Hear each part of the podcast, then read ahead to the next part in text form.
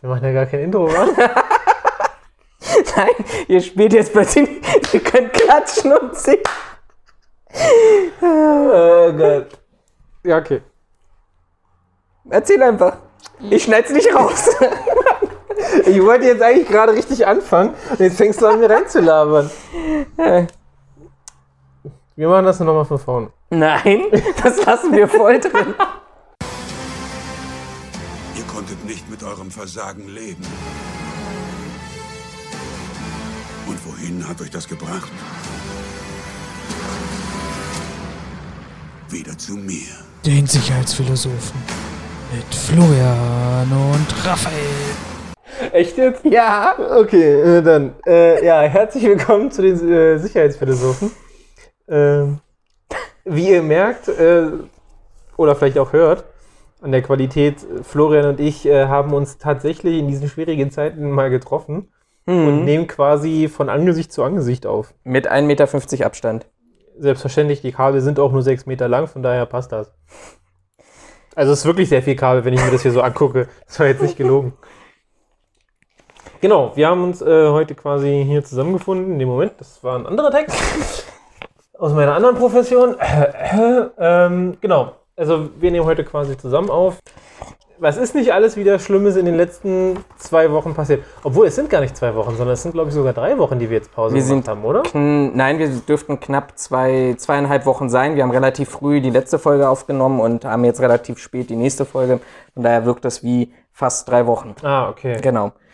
Ja, Raphael hat es gerade gesagt, äh, wir sind bei, bei mir heute zu Hause, ähm, weil wir eigentlich Anfang der Woche schon aufnehmen wollten und äh, daraus die Heimwerker-Sendung machen wollten, aber das hat dann so lange im Aufbau meiner Küche nach einem Jahr, hey, gedauert, dass wir tatsächlich gesagt haben, wir treffen uns heute nochmal hier ähm, in einem wunderbaren, legeren Setting. Ähm, Genau, also folgt uns auf jeden Fall, weil demnächst kommt unser anderes Format, äh, Hör mal, wer da klopft, genau.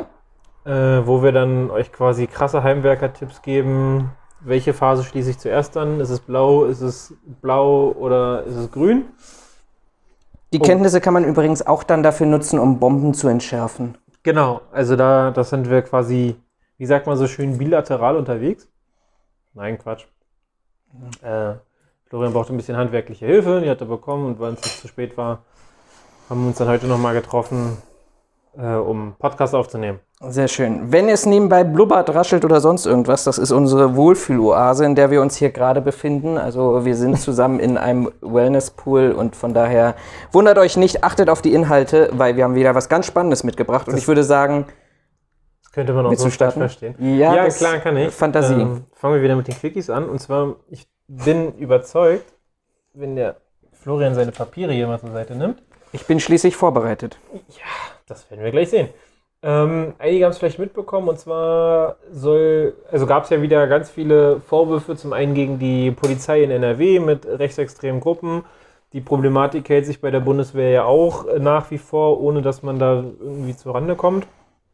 Und jetzt haben sich äh, Anfang der Woche, und gleich gibt es hier noch, unter- äh, noch unter Wasser oder gleich fliegt uns die Sicherung raus, weil wir das Wasser auf die Elektroverteilung kippen. Ja, genau, fast das heiße Metall an. Ähm, auf jeden Fall hat man sich jetzt dazu entschlossen, dass der MAD ähm, aggressiver, schreibt man hier so schön, gegen rechtsextreme Soldaten vorgehen soll. Das ist ein Artikel aus dem Spiegel, äh, in dem es in erster Linie darum geht, dass der MAD zukünftig enger mit Verfassungsschutz und BKA zusammenarbeiten und kooperieren soll, einfach um die Schlagkraft gegen rechte Netzwerke zu erhöhen. Ähm, man hatte dabei, ich muss mir das schnell raussuchen, weil ich gerade noch in einem anderen Artikel war. Genau, man hat dafür ähm, eine Reform quasi angestoßen, die eigentlich vertraulich ist, aber der Spiegel hat sie wohl, also so vertraulich ist das ganze Ding dann wohl doch nicht. Ähm, zur Vereinbarung zur Verbesserung der Zusammenarbeit. Äh, und ich suche eigentlich gerade dieses Statement. Wo ist es denn? Genau. Hier hat man es so schön formuliert. Äh, bei der Übermittlung von Informationen zwischen MAD und Bundesverfassungsschutz hat es in der Vergangenheit Defizite gegeben. Also eine wunderschöne politische Formulierung für das können wir besser. Möchte Und man das lief jetzt, eigentlich scheiße. Genau, also es lief eigentlich scheiße.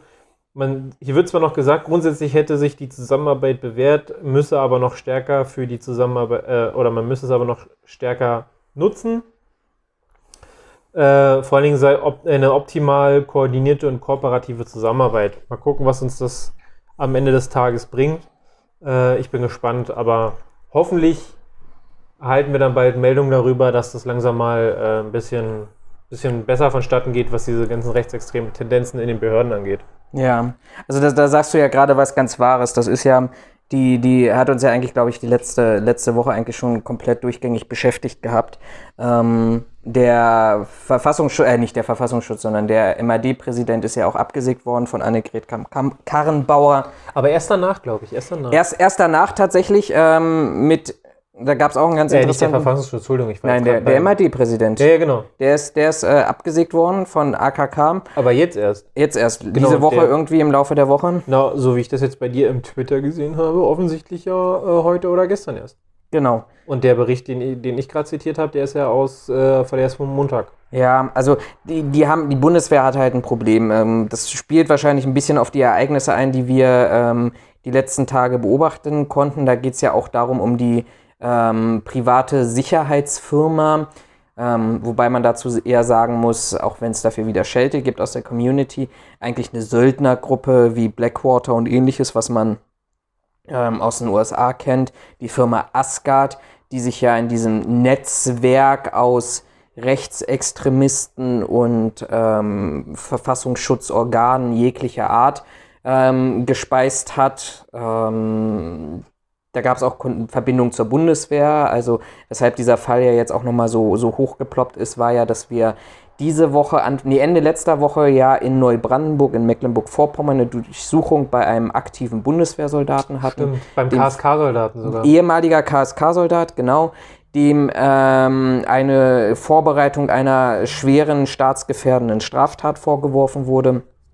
Aufgrund dieser Hausdurchsuchung gab es ja, ist aufgetaucht, dass er ähm, rechtsextremistische Tendenzen hat, auch in der Kampfsportszene ähm, verankert war, dort auf, auch auf einem ganz bekannten, ich komme jetzt gerade auf den Namen nicht, aber auf einem ganz bekannten äh, Kampfsportfestival, sage ich jetzt mal, ähm, auch tätig gewesen war. Dieser ähm, rechtsextremistische Bundeswehrsoldat ähm, hatte offensichtlich auch Verbindungen zu dieser ähm, deutschen Sicherheitsfirma, gegen die es ja letztes Jahr schon Vorwürfe gegeben hat. Da gab es auch eine Anfrage ähm, der Linksfraktion im Deutschen Bundestag dazu. Da hatte man erste Ansatzpunkte gehabt, ähm, aber offensichtlich nicht so wirklich verfolgt. Dann kommt hinzu, dass wir gerade in Frankfurt ja die Untersuchungen haben, beziehungsweise die Ermittlungen im Zusammenhang mit NSU 2.0. Dort hat man festgestellt, dass im Polizeipräsidium Hessen offensichtlich ein Beamter Dienstgeheimnisse an diese deutsche Sicherheitsfirma Asgard verraten hat und weitergegeben hat. Gegen die vermittelt man jetzt wegen Verrat und also ich weiß gar nicht, wie der richtige Straftatbestand heißt. Man ermittelt übrigens und nicht vermittelt. Man vermittelt, nee, vermitteln tun wir heute Abend. äh, man ermittelt wegen äh, Geheimnisverrat, Geheimnisverrat ist der richtige und Be Bestechlichkeit. Äh, der ist dann in seinem Urlaub auch im Irak gewesen und hat dort Dienste für Asgard gemacht. Ähm, diese ganzen Verknüpfungen, die eigentlich, ähm, dann kommt noch dazu, was man ja seit Jahren offensichtlich bestreitet, beziehungsweise da nicht hinterkommt, dann gibt es ja noch diesen vom Verfassungsschutz beobachteten Verein UNITA, der ja auch ganz enge Verbindungen und Kontakte zur, zur Bundeswehr hat und zu ehemaligen sowie aktiven Soldaten, aber auch zur klassischen deutschen privaten Sicherheitswirtschaft. Also ganz, ganz viele Aspekte spielen da eine Rolle und ich hoffe jetzt, dass man, so wie Raphael das gesagt hat, endlich dahin kommt und wirklich anfängt, da zu ermitteln und auch festzustellen, dass wir ein Problem haben, ein wirklich echtes Problem haben, ähm, das ähm, jetzt beherbergt werden will. Ich finde übrigens, wenn ich das mal so nebenbei anmerken kann, dass wir hier gerade Shisha rauchen ähm, und uns gegenüber sitzen, wirklich positiv, weil wenn der eine dem anderen den Shisha-Schlauch gibt, heißt das, du hast zu lange gequatscht und ich möchte jetzt auch was sagen, ohne dass wir Nein, uns so- virtuell... Nein, äh, nein, so war das überhaupt gar nicht gemeint. Aber du darfst mir trotzdem geben. Dachte ich mir. Ähm, ich weiß gar nicht, ob du, also ich, da du es ja schon wusstest, gehe ich mal davon aus, dass du es auch weißt. Ähm, die haben ja bei diesem, bei dem ähm, ehemaligen KSK-Soldaten, bei dem sie jetzt die, die Hausdurchsuchung gemacht haben, haben die ja wohl auch ähm, horrende Bestände an Munition und sogar Sprengstoff gefunden. Also war jetzt hier nicht irgendwie ein kleines Ding von wegen, ja, ja, der hat ein paar Gruppen geschrieben und eigentlich war das gar nicht so gemeint, sondern der war ja offensichtlich wirklich ähm, stark dabei, dass der da ähm, irgendwas ausrichten wollte. Insofern sehr positiv. Was ich persönlich sehr schade finde, ist, äh, dass die immer alle irgendwelche ähm, Begriffe aus der nordischen Mythologie damit reinziehen. Mhm. Also gerade Asgard, für alle, die es nicht wissen, Asgard ist in der nordischen Mythologie ähm, die, die, der Heimat, die Heimatwelt der, der Asen, also hier Thor und so weiter, Thor, Odin und so weiter. Ähm, und hat eigentlich überhaupt mit ich, ja, so recht im Gedankenbuch gar nichts zu tun. Ja, die Verknüpfung, also ja, man bedient sich halt, ne? Also ich glaube, ja, ja, da- klar. da stecke ich zwar auch nicht zu tief drin, aber ähm, Ich denke mal, es geht darauf zurück, dass man ja nicht nur von der nordischen, sondern von der germanischen Mythologie spricht. Ja. Germania, dann halt da wieder ähm, bei äh, Hitlers äh, Wunschvorstellung von Germania hier in Deutschland Mhm. ähm, hängt. Aber finde ich ehrlicherweise sehr schade, weil das grundsätzlich damit eigentlich gar nichts zu tun hat. Gut, weil ich das gerade sehe hier, du hattest gerade deinen, deinen nächsten Artikel drauf und da ist Genau. äh, Politie, also die niederländische Polizei, Genau. abgebildet. Ähm, hat den Hintergrund, ähm, man hat diese Woche, wenn ich mich nicht ganz irre, jetzt muss ich schnell gucken, ja, diese Woche hat nämlich der Prozess gegen ähm, den Hacker Orbit, der unter anderem auch unter dem Pseudonym Gott unterwegs war, ähm, angefangen. Der ist äh, bekannt geworden durch den sogenannten Doxing-Fall. Und zwar geht es darum, der hat ähm, wohl von relativ vielen Leuten ähm, die Konten gehackt und sie teilweise auch erpresst. Also zu den, zu den Opfern zählen unter anderem wohl auch Andrea Nahles, die betroffen war, und auch Julia äh, Klöckner. womit Sowie noch. erpresst man solche Leute? Äh, Mit Nacktfotos. Ja. Nacktfotos von Andrea Nahles. Also, ja gut, das, nimmt gibt für jeden Fetisch. Mhm.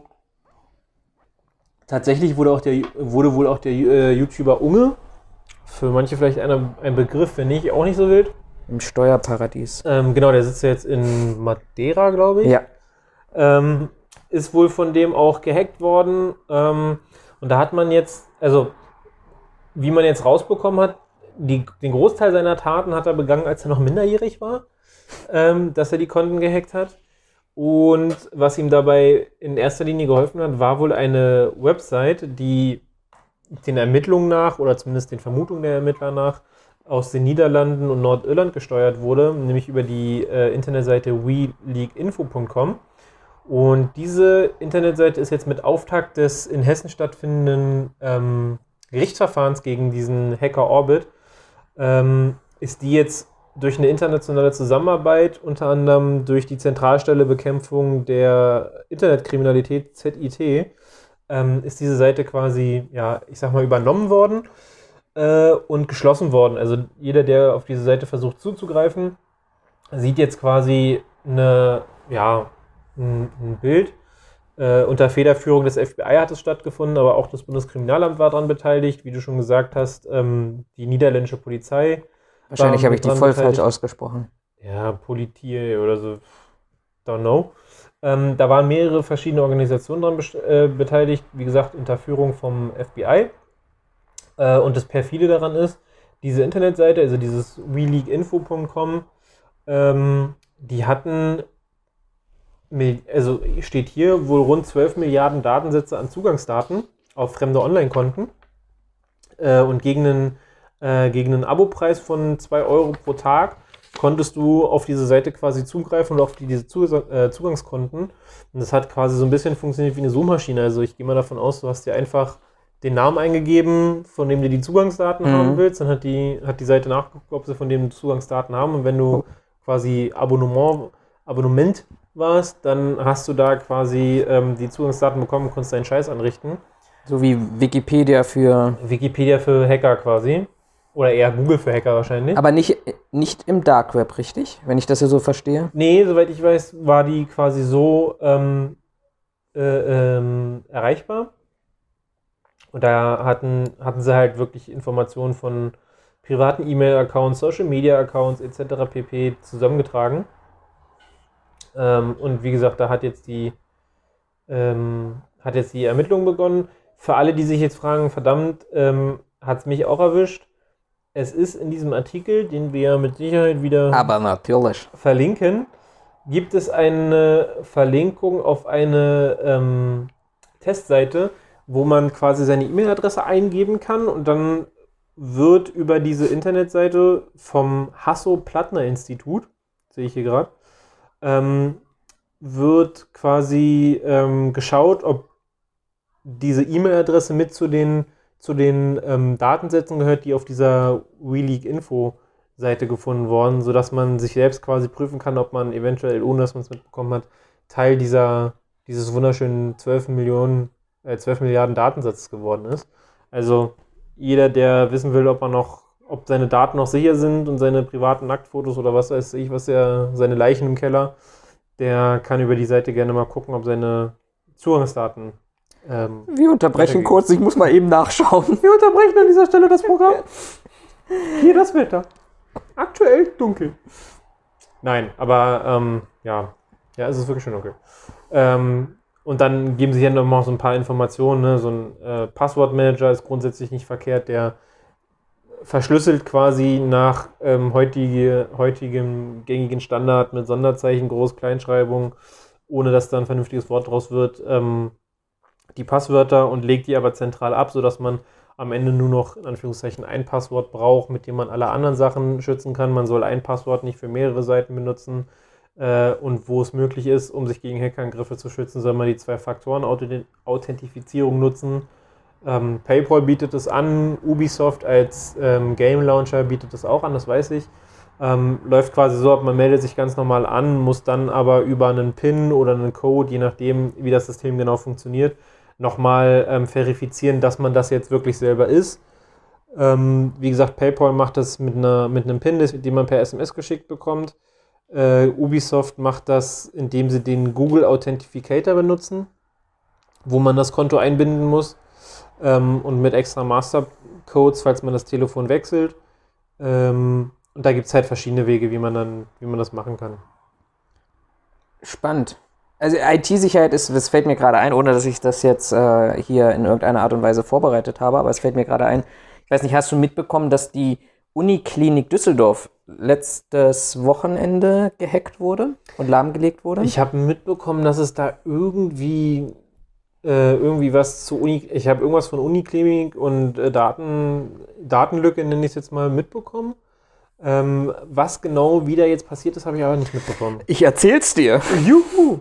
Ähm, nee, also die, die Uniklinik ist gehackt worden. Das, die, die, Erstmeldung war so ein bisschen gewesen, ähm, ist vom Netz genommen worden. Die Systeme waren praktisch der, der Klassiker verschlüsselt. Dann gab es eine Erpressermail mit dem Hinweis, Mhm. zahlen Sie so und so viel Millionen Euro oder was auch immer in Bitcoin ähm, und dann kriegen Sie den Schlüssel um das wieder hin. Also die erste Sache ist, dass eine Uniklinik und übrigens, das ist ja das, was vor, vor zwei Jahren schon durch Studien immer wieder belegt wurden, die IT-Systeme von Kliniken sind schlecht aufgestellt. Die sind nicht, äh, ähm, auch nicht durch irgendwelche Schutzmechanismen abgesichert. Die sind auch nicht, äh, jetzt fällt mir das falsche Wort, das richtige Wort nicht ein, gepuffert.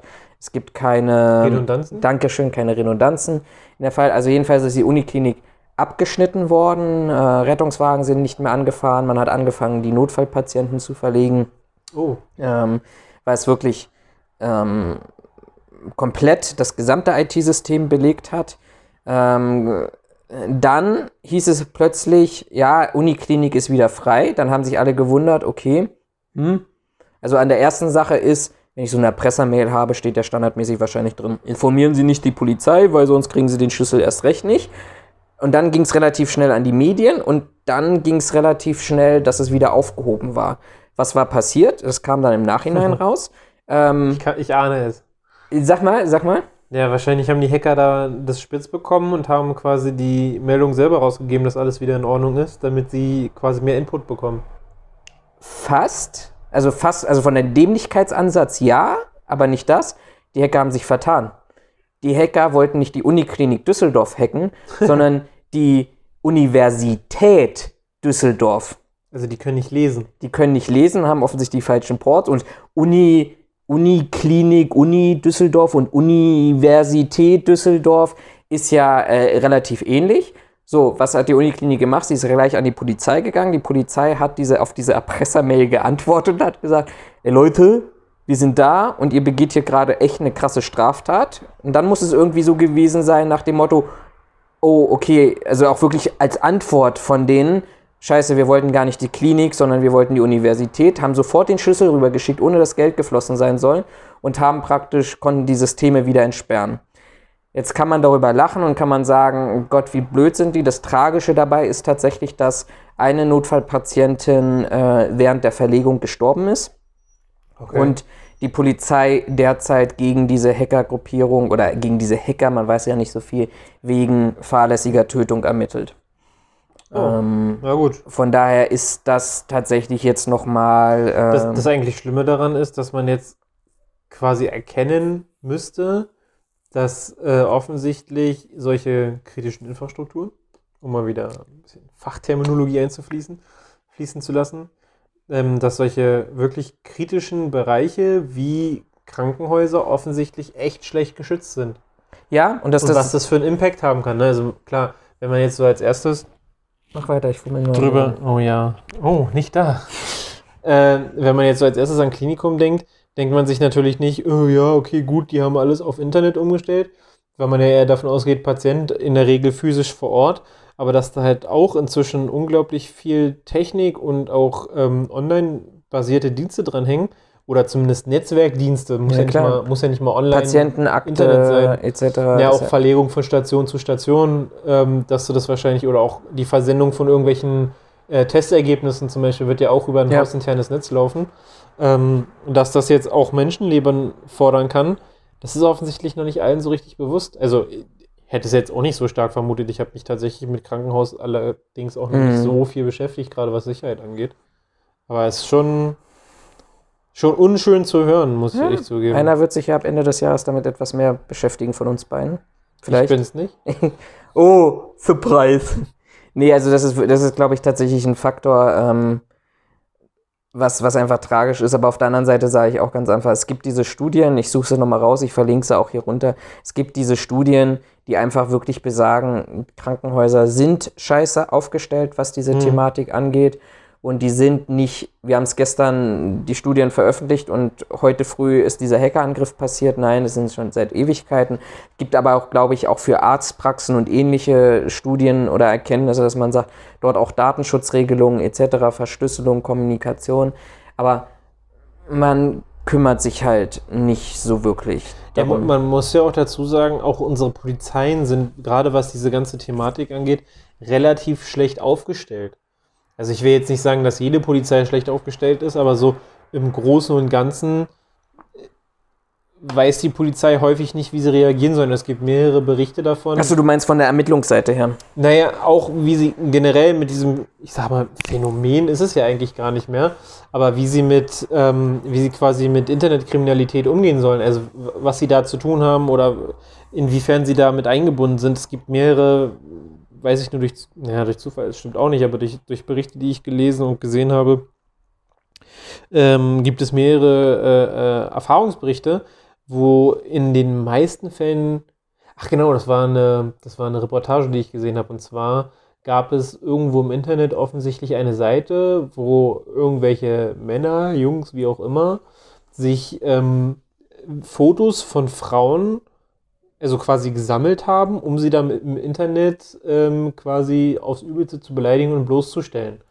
Also das ging dann von wirklich privat geteilten Fotos, die durchaus ähm, auch nicht ganz jugendfrei sind, über normale Fotos von irgendwelchen Social-Media-Seiten, die man auf dieser Seite gestellt hat, nur um dann quasi in den Kommentaren über die Frau herzuziehen und was man alles mit ihr tun würde aufs Übelste.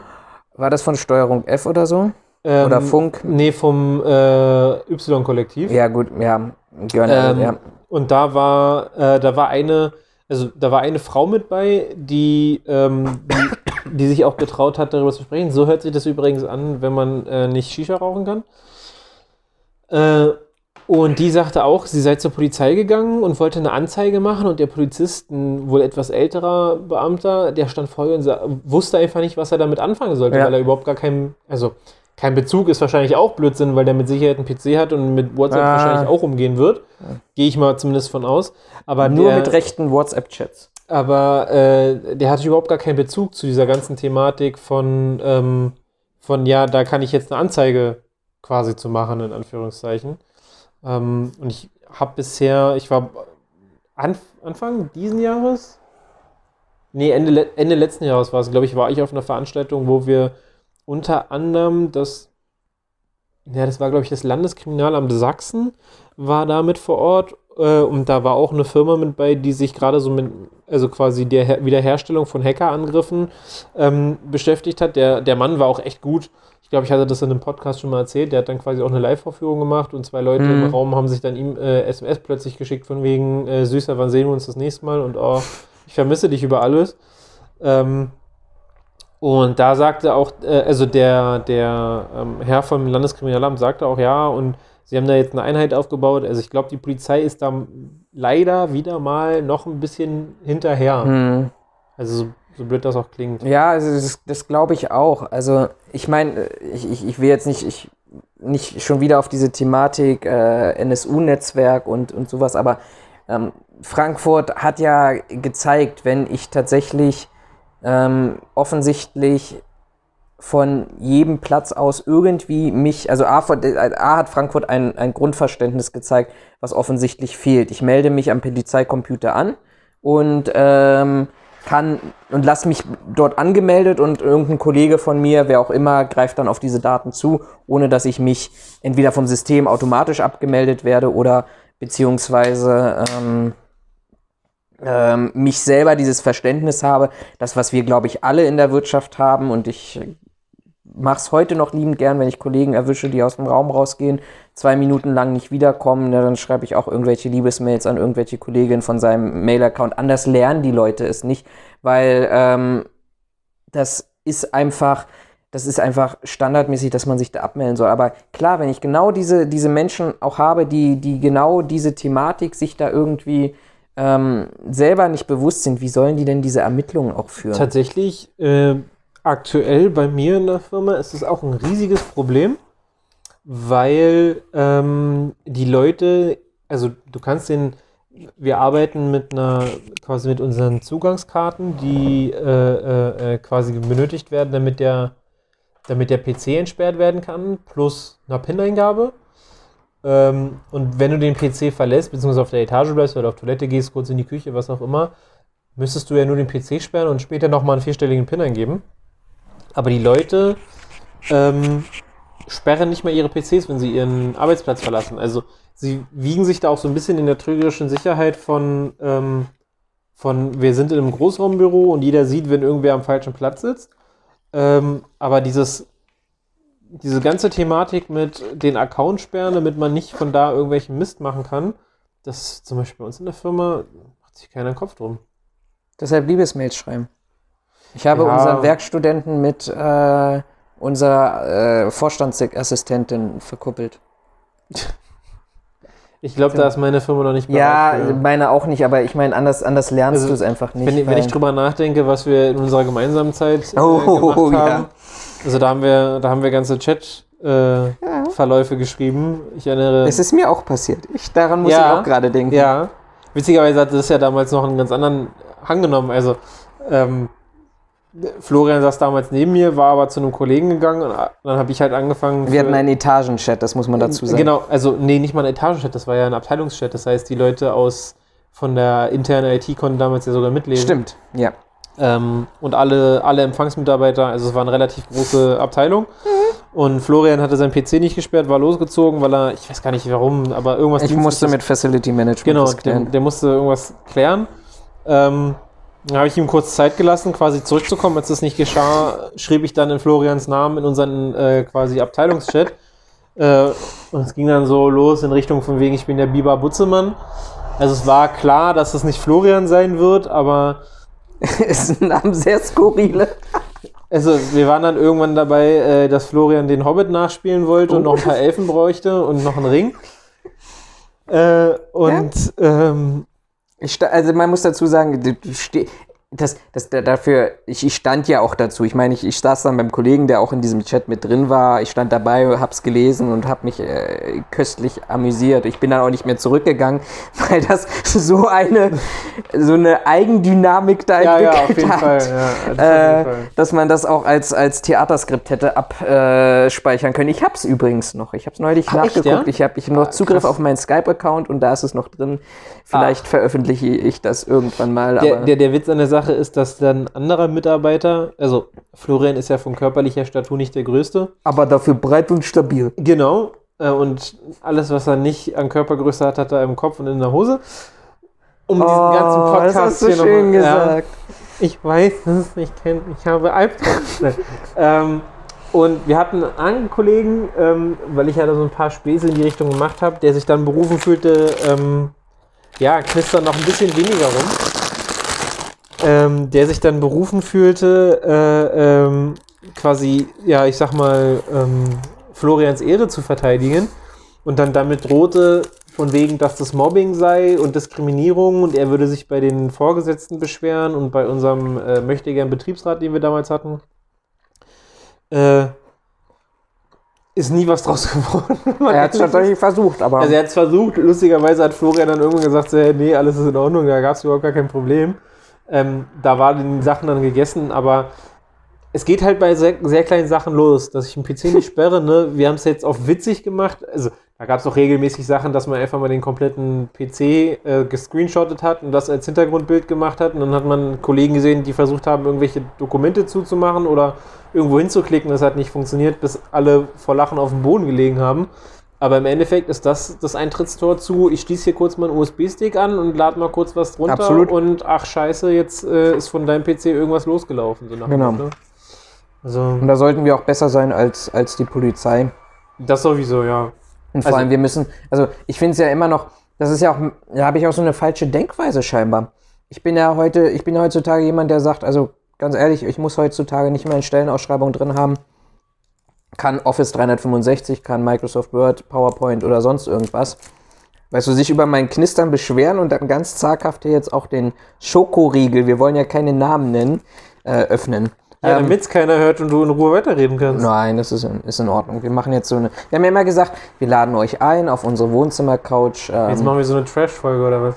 ja, ich wollte eigentlich gleich nochmal was ganz Positives erzählen, was überhaupt nicht jetzt mit dieser Folge zusammenpasst. Aber ähm, nein, und genau das ist es. Und wir müssen, wir müssen, jeder hat, glaube ich, so seinen Beitrag daran dazu zu leisten. Weil, ich weiß gar nicht, wo ich jetzt herkam. Wurscht, der gefundene USB-Stick auf der, im, im Parkhaus auf der Straße oder sowas, das, was du immer noch sagst und wo du heute sagst, ey, das, darauf kann keiner mehr reinfallen. Darauf fallen heute immer noch Leute rein, weil sie einfach neugierig sind. Ich weiß gar nicht warum, aber genau den Fall hatte ich letztens, hat mir irgendwer davon erzählt. Mhm. Da hat einer einen USB-Stick gefunden. Ich weiß nicht mal, ob das bei mir war oder ich weiß ja nicht, ich krieg den Zusammenhang nicht mehr ganz zusammen, wo das herkam. Mhm. Aber sagte auch einer, der hat einen USB-Stick gefunden und wollte nur nachgucken, was da drauf ist. Schließt ihn äh, auf Arbeit an seinem Rechner an. Zap, zarab hatte der den Virus äh, quasi ins Netzwerk eingeschleust. Ja. Wo du denkst, also so doof kann doch keiner sein. Da sind aber ganz viele Mechanismen, die auf Vorher schiefgelaufen sind, keine Frage. die vorher schiefgelaufen sind und die einfach komplett auf die menschlichen Triebe abstimmen. Warum, warum sind denn Hütchenspieler heutzutage noch erfolgreich? so, ja, weil dir, dir gezeigt wurde, oh, du kannst ganz schnell Geld verdienen. Jeder weiß, bei Glücksspiel, das Casino gewinnt immer, die Bank gewinnt immer. So, warum spielen denn heutzutage? Weil, weil sie zu Anfang ähm, große Ausschüttungen bekommen, um anzulocken. Wor worüber sich ja viele auch keine Ged- Gedanken machen, ist, dass so ein Hütchenspieler ist ja nicht allein unterwegs. Das ist ja eine organisierte Bande von, weiß ich nicht, sieben, acht Leuten. Ähm, die sind unter anderem auch, äh, für alle, die es interessiert, ähm, die sind auch an der Eastside Gallery unterwegs. Äh, und weil unser damaliger Firmensitz da war und wir relativ weit oben auf der anderen Straßenseite saßen, hatte man einen unglaublich guten Blick auf die gesamte Szenerie vor der Eastside Gallery, was uns regelmäßig äh, in die, äh, ja, ich sag mal, in die gute Situation brachte, dass man wirklich gut beobachten konnte, wenn da wieder Hütchenspieler unterwegs waren, dass man von oben sehr gut erkennen konnte, wer gehört alles dazu. Also Mhm. gehörten zwei dazu, Die haben gespielt, zwei weitere standen mit einem gewissen Abstand zu dem Hütchenspieler in beide Richtungen, haben so getan, als wenn sie Touristen sind und haben quasi die Gegend abgecheckt, ob Polizisten kommen. Und dann hatten sie in der Regel noch mindestens ein oder zwei Leute, die auch die Straße gecheckt haben, ob ein Polizeifahrzeug vorbeifährt. Äh, und wenn das der Fall war, dann ist quasi die Matte, auf der Hütchen gespielt wurde, äh, verschwunden äh, in der Jacke. Man ging weiter und plötzlich war man in der gesamten Masse untergetaucht. Also das ist nicht mit, da sitzt einer, der ein bisschen Hütchenspiel betreibt, sondern das ist rigorose Abzocke. Und es gibt trotzdem Leute, die da mitmachen. Ja, das Beispiel finde ich auch gerade deshalb ganz schön, weil wir nachher, als wir selber das, ich weiß gar nicht, ob wir, also ich glaube, die ersten Anfragen kamen es dann und wir haben es dann proaktiv der Polizeidirektion, glaube ich, auch angeboten oder du hattest das damals angeboten. Aber das ist ja für mich gerade so ein klassisches Beispiel für Private-Public Partnership. Das, was du, das ist jetzt vielleicht kein klassischer Fall dafür, aber wir hatten eben die Möglichkeit gehabt und wir haben dann nachher auch die Polizei aktiv eingeladen, dass sie praktisch aus unseren Räumlichkeiten, wenn sie wieder Schwerpunkteinsätze da gefahren haben, gegen diese Hütchenspieler, praktisch aus unseren Räumlichkeiten, die haben Raum zur Verfügung gestellt. Wir hatten einen Besprechungsraum, der in diese Richtung ging. Haben wir dann geblockt, dann saß die Polizei drin. Das war auch für uns als Security Manager immer ganz cool, mit den ähm, schwer bewaffneten Polizisten da durchs Haus zu laufen äh, und die dann in diesem Raum drin sitzen zu haben. Aber ähm, wir bieten den, wir haben halt die Möglichkeiten, die können unbeobachtet, die kamen relativ auch unbe möglich, unbeobachtet rein, hatten dann die Möglichkeit zu observieren, konnten sich die Täterbeschreibungen ähm, aufnehmen, waren dann praktisch als Zeugen zur Verfügung gewesen und dann konnte man ohne tatsächliche Tatantreffung vor Ort ähm, dann die Person trotzdem festnehmen und Strafverfahren einleiten. Tatsächlich waren die, ähm, das, ich glaube, die waren nicht mal vom Abschnitt, die waren, glaube ich, sogar vom LKA, wenn ich mich Ja. nicht ganz irre. Und ähm, beim ersten Mal waren die von selbst auf uns zugekommen, weil die halt nach einem nach einem Punkt suchten, von wo sie nach Möglichkeit die gesamte Straße überblicken können, auch zur Koordinierung von eigenen Kräften. Ähm, und als sie das erste Mal da waren, ähm, hatten sie noch gefragt, wie sieht das aus, ob wir können. Ähm, da hatten wir uns damals dafür entschieden. Ähm, einzige äh, Bedingung unsererseits, also die können einen ja nicht dazu verpflichten, dass man sie reinlässt. Wenn wir sagen, nee, ist nicht, ist halt nicht. Ähm, wollte ich aber zu dem damaligen Zeitpunkt auch unter der Prämisse, dass das äh, bei dem damaligen Arbeitgeber eigentlich kein Problem war, ähm, wollte ich, wollte ich da schon ganz gerne helfen, so auch schon aus einer gewissen Zivilcourage heraus.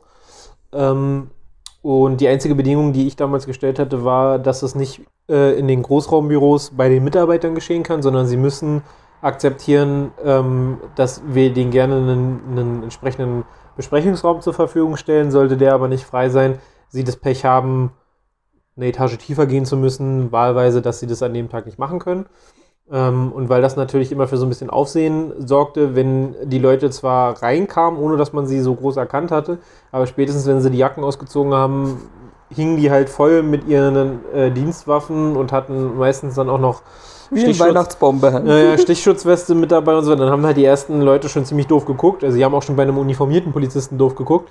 Ähm, aber um da so ein bisschen äh, Vorarbeit leisten zu können, äh, haben die dann von mir tatsächlich eine Karte bekommen und ich habe denen auch gesagt: Hier, das sind meine Kontakt Kontaktdaten. Äh, wenn ihr herkommen wollt, sagt mir einen Tag vorher Bescheid, dann organisieren wir das entsprechend und dann kriegt ihr auch, ich sag mal, den, den Premiumplatz, ähm, damit äh, am Ende dann alles äh, äh, quasi für euch gut passt. Und das haben sie auch, ich weiß gar nicht wie oft, aber sie haben das mehrmals Ja, es war relativ in, regelmäßig in dann. Anspruch genommen. Äh, was aus der gesamten Sache geworden ist, weiß ich tatsächlich nicht. Ja, es gab dann eine Verdrängung.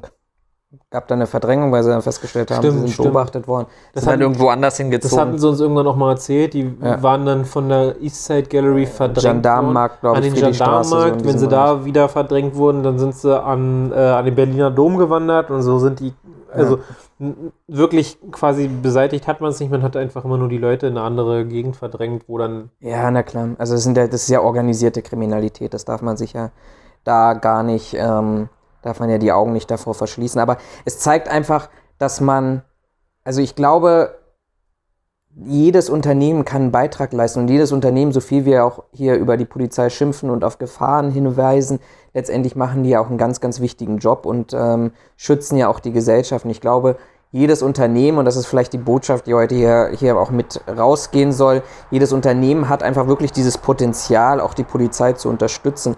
Und sei es denen einfach nur eine Räumlichkeit zu bieten oder 1. Mai-Demonstration, das war immer bei uns Mercedes-Benz-Platz auffahrt, dann konnten sie auf Toilette gehen. Das hatte ich in der Hotellerie gehabt, Stimmt, am, ja. am, am, am Kudamm mit, mit den entsprechenden Diskotheken. War zwar immer witzig, wenn nachts dann die Hundertschaft einmarschiert ist, weil sie alle gleichzeitig auf Toilette gegangen sind. Es gab einen Toilettenbefehl und jetzt müssen alle auf Toilette.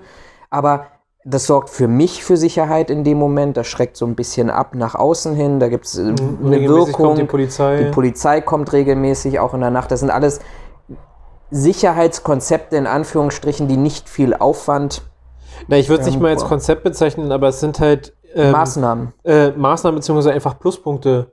Ne? Also, wer kommt, also ist jetzt ein blödes Beispiel, aber selbst wenn die Einsatzhundertschaft, ähm, weil sie mit einer Bank gut kooperiert oder sowas und die können da auf Toilette gehen oder sich mal aufwärmen oder was auch immer, oder kriegen wir einen Kaffee. Einfach nur, was kostet heutzutage ein Kaffee? Also, Ja. da kann sich jeder leisten. Ähm, Wobei ich glaube, die Anekdote habe ich auch schon mal erzählt. Da bin ich durch die theoretische Vorpolizeiprüfung gegangen, die man irgendwann mal in Berlin online machen konnte. musste. Ja, aber ich habe es ich hab's ja nicht gemacht, weil ich mich ja nicht beworben habe, weil ähm, zumindest mindestens mit der Brille schon äh, Ausscheidekriterium war. Aber ähm, da war genau diese Thematik, sie fahren zu einer Tankstelle und der Pächter sagt, ach, komm doch hier mal ab und zu nachts vorbei, dann kannst du bei mir hier einen Kaffee haben und sowas. Und ich aus meinen, ich war ja damals auch schon in der Branche unterwegs und meinem konzeptionellen Gedanken dachte mir, oh, was kostet ein Kaffee und äh, mal da nachts vorbeikommen und bin da in diesem Moment rausgefallen aus dieser Vorprüfung in Anführungsstrichen in dem Selbsttest, weil ähm, das unter Bestechlichkeit fiel. Ähm, ja, ja, also es war jetzt auch nicht gemeint mit, dass man das regelmäßig macht, aber im Endeffekt, wenn da hin und wieder ein Polizeiwagen bei mir vor der Bank steht, dann ist die Wahrscheinlichkeit grundsätzlich trotzdem erstmal geringer. Ja. Man kann jetzt darüber diskutieren, ob das wirklich so abschreckend ist, pipapo, ähm, aber es, Es, schafft halt, Kontakte und es Genau, schafft auch genau. ein informelles Netzwerk. Das ist ja auch ganz wichtig, finde ich. Ähm, Also, da, da muss man muss dazu sagen, ich habe mit den, mit den Herrschaften, die damals bei uns halt auch im Gebäude von uns observiert haben, ähm, habe ich die Gelegenheit genutzt und auch drei, vier Mal mit denen gesprochen. Und die haben auch tatsächlich selber gesagt, also, dass es sehr, sehr wenig Unternehmen gibt, die da so unterstützen. Weil viele Unternehmen, wenn die Polizei kommt, immer so Angst davor haben, die reinzulassen. Mit dem Hintergrund ähm, offensichtlich, so anders kann ich es mir nicht erklären, ähm, dass sie Angst haben, dass der Polizei irgendwas auffällt, was dann zum Nachteil gereicht. Wenn man sich aber überlegt, dass die eine ganz andere, ähm, eine ganz andere Aufgabe zu dem Zeitpunkt haben und eigentlich nur ein bisschen Hilfe haben wollen, dann, also wie du schon sagst, jedes Unternehmen kann auf ganz, ganz einfache Weise diese Leute unterstützen.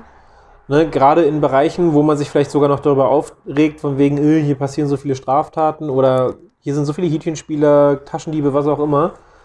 Ja, also die Polizei kann mit Sicherheit was versuchen, aber wenn man ihr auch nicht hilft, dann braucht man sich nicht wundern, wenn sich da nicht so schnell was ändert. Und letztendlich wirkt das ja, wenn du Meeting, Meetingraum einmal die Woche für eine Stunde oder was die da waren, ähm, zur Verfügung stellen, damit die nicht in der Kälte stehen und vor allen Dingen auch vielleicht aus bestimmten Höhen einfach besseren Überblick haben. Ich glaube, da scheitert es bei keinem Unternehmen. da, das wirkt ja auch Also, voll auf die Umfeldsicherheit ein. Also das Unternehmen hat ja dann auch aktiv, was Hütchenspieler vielleicht jetzt nicht unbedingt, aber es gibt ja ganz klassische andere Kriminalitätsphänomene oder Begleiterscheinungen. Das Unternehmen hat ja selber davon was, wenn es eben da kooper- kooperiert. Ja, ich bin froh, dass wir äh, jetzt diesen professionellen Schwenker gekriegt haben, weil dann passt das ganz gut, das, was ich eigentlich eingangs kann, sagen ich kann wollte. auch noch andere Sachen einstreuen. Ne? Ja, zieh Nee. die Hose bitte wieder hoch. Bitte, nein. Nein, ähm, nein äh, jetzt, jetzt passt es wieder nicht. Egal. Ähm, ich, ich habe mich total gefreut, weil ich tatsächlich neulich mal wieder in unsere Statistiken reingeguckt habe und nur, gar nicht für die Videoabrufe, sondern nur für die Audioabrufe. Also das, wenn ihr uns jetzt gerade über irgendeine Plattform wie Spotify, Apple Podcast, Google Podcast oder sonst irgendwo hört, haben wir jetzt tatsächlich die 1,3, also 1300er Marke an äh, gehörten Folgen ähm, überschritten, die Tage. Das heißt, 1300 Also Mal ist unser Podcast gehört gehört worden. worden, okay. Also unsere Folgen. Und ähm, Ich will jetzt nicht behaupten, dass 1200 Mal ich davon war, weil ich da darauf geklickt habe, aber Die anderen Hälfte, Hälfte. Nein, also ich finde, ich finde das, das hat mich tatsächlich wirklich gefreut, weil es, da wiederholen wir uns eigentlich, es ist eben tatsächlich, A, es ist grundsätzlich ein Nischen-Podcast, weil die Branche jetzt nicht breit aufgestellt ist, wenn wir hier jetzt über Esoterik-Kram oder sonst irgendwas reden würden. Da würden wir wahrscheinlich mehr Leute erreichen. Und darüber hinaus ist es ja hoffentlich etwas anspruchsvoller. Ähm, und man muss da tatsächlich auch mal zuhören und Podcast ist ja wie letztendlich ein Geschichtsbuch, das man auch mal zwischendurch da zur Seite legen kann und dann weiterhören kann. Das hat mich echt gefreut. Das sind für den einen oder anderen ist das sicherlich jetzt nicht die mega Abrufzahl, aber für die Nische und für den wirklichen Expertenbereich, für die Länge, ähm, finde ich die Zahlen nur was vom, was vom Hören angeht, ähm, finde ich tatsächlich echt, echt gut und das hat mich, hat mich gefreut und dann geht's ein fettes Dankeschön an euch raus, die ihr da draußen seid und uns da unterstützt. Dankeschön, Dankeschön, Dankeschön. Oh, ich habe tatsächlich heute nur also ein, zwei, zwei Themen mitgebracht. Eins, das beschäftigt uns ja ähm, eigentlich auch, darüber haben wir auch schon in diesem Podcast hier gesprochen. Ähm, das ist das Thema Dresden, also Einbruch in das grüne Gewölbe, also Einbruchsdiebstahl und letztendlich Bodemuseum. Ich umreiß das jetzt mal ganz immer kurz. noch, weil wir das hatten wir in einem Podcast schon relativ ausführlich. Richtig, ja, immer noch. Bodemuseum geht tatsächlich weiterhin in, jetzt vom Bundesgerichtshof. Da gab es ja ähm, jetzt ähm, die Verurteilung Anfang des Jahres, glaube ich. Ähm, einer von den insgesamt vier Verurteilten hat seine Strafe angenommen. Drei Okay. äh, gehen jetzt in die dritte Instanz, glaube ich, und das ist die letzte Instanz damit, vom Bundesgerichtshof. Ähm, darunter der Sicherheitsmitarbeiter, der für 100.000 Euro ähm, ja die Insider-Tipps zu dem ähm, ausgefallenen und nicht überwachten äh, Fensterkontakt da an der Bahntrasse zum Hackischen Markt oder zwischen Hackischen Markt und Janowitzbrück ist das, glaube ich, ähm, dort den Tipp weitergegeben hat an offensichtlich die Mitglieder, die einem Clan dazugehören. Ähm, das ist also zumindest äh, erste und zweite Instanz ist es, sind tatsächlich äh, die Urteile bestätigt worden. Jetzt müssen wir mal gucken, was der Bundesgerichtshof dazu sagt. Aber offensichtlich wollen drei der vier Angeklagten dass äh, sämtliche und vollständig die, die Rechtsmittel ausschöpfen. Ähm, sollen sie machen, dafür sind wir ein Rechtsstaat. Mal gucken, was der Bundesgerichtshof sagt. Grünes Gewölbe gab es ja letzte Woche ähm, diverse Durchsuchungen hier in Berlin, weil man davon ausgeht derzeit äh, bei der Polizei, ähm, dass es auch in Verbindung möglicherweise mit demselben Clan, der ähm, das im, im Bodemuseum dafür zuständig war, in Anführungsstrichen, dass die Spur hierhin führt. Es gab eine Durchsuchung in einem, ich glaube, es war ein Handyshop gewesen, der SIM-Karten äh, verkauft, ähm, weil man dort offensichtlich äh, die entsprechende SIM-Karte nachtracken konnte, die dort möglicherweise ähm, ähm, von Tätern genutzt wurde. Es gab auch eine äh, zweite Durchsuchung und zwar bei, ähm, ich sag mal, Werkstätten hier in Berlin, die ähm, Autofolierung durchführen, weil man davon ausgeht, dass der dann gestohlene und glaube ich auch ausgebrannte, das ausgebrannte Fluchtfahrzeug ähm, deshalb eine ganze Weile nicht aufgefallen ist, weil es nicht nur andere Kennzeichen hatte oder gefälschte Kennzeichen hatte, sondern weil man davon ausgeht, dass es offensichtlich auch foliert wurde. Okay. Ähm, da gab es dann hier in Berlin diese Durchsuchung dafür, ohne dass man ähm, den Betreibern tatsächlich eine Tatbeteiligung vorwirft, aber man wollte einfach an die ähm, Geschäftsunterlagen kommen und da brauchst du eben einen richterlichen Beschluss dafür, wenn, der, wenn die Betreiber nicht kooperieren beziehungsweise die Daten nicht rausgeben. Auch das ist alles rechtsstaatlich.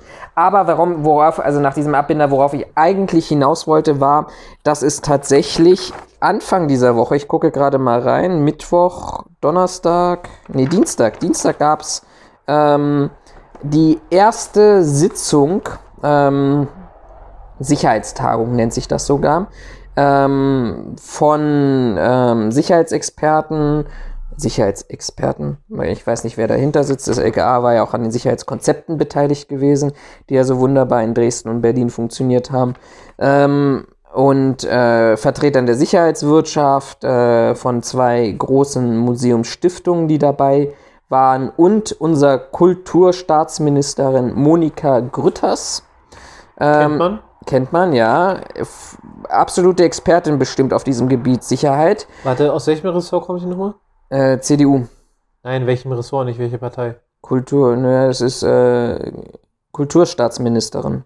Für Brandenburg. m- Nee, für, für den Bund. Kultur. Na, die kennen mit sich mit Sicherheit. Ja, aber Monika Grütters ist ein Name, den, den kennt man. Ich Die nicht. Also kann hat bestimmt nicht so andere sein. Sachen gemacht. Zwischen. Aber ist ja egal. Und die hat praktisch ähm, das Auftaktswort gesprochen. Und darüber bin ich so ein bisschen äh, gestolpert. Sie hat eine Videobotschaft dazu ähm, abgegeben. Und da bin ich so ein bisschen darüber gestolpert, weil ähm, sie sagte, die äh, Museen müssen den Spagat zwischen Sicherheit und Öffentlichkeit ähm, schaffen, wo ich mir dann gedacht habe, naja, ich habe dort eine Sicherheitstagung, die explizit die Ereignisse in Berlin und Dresden aufarbeiten sollen und daraus Maßnahmen schließen soll.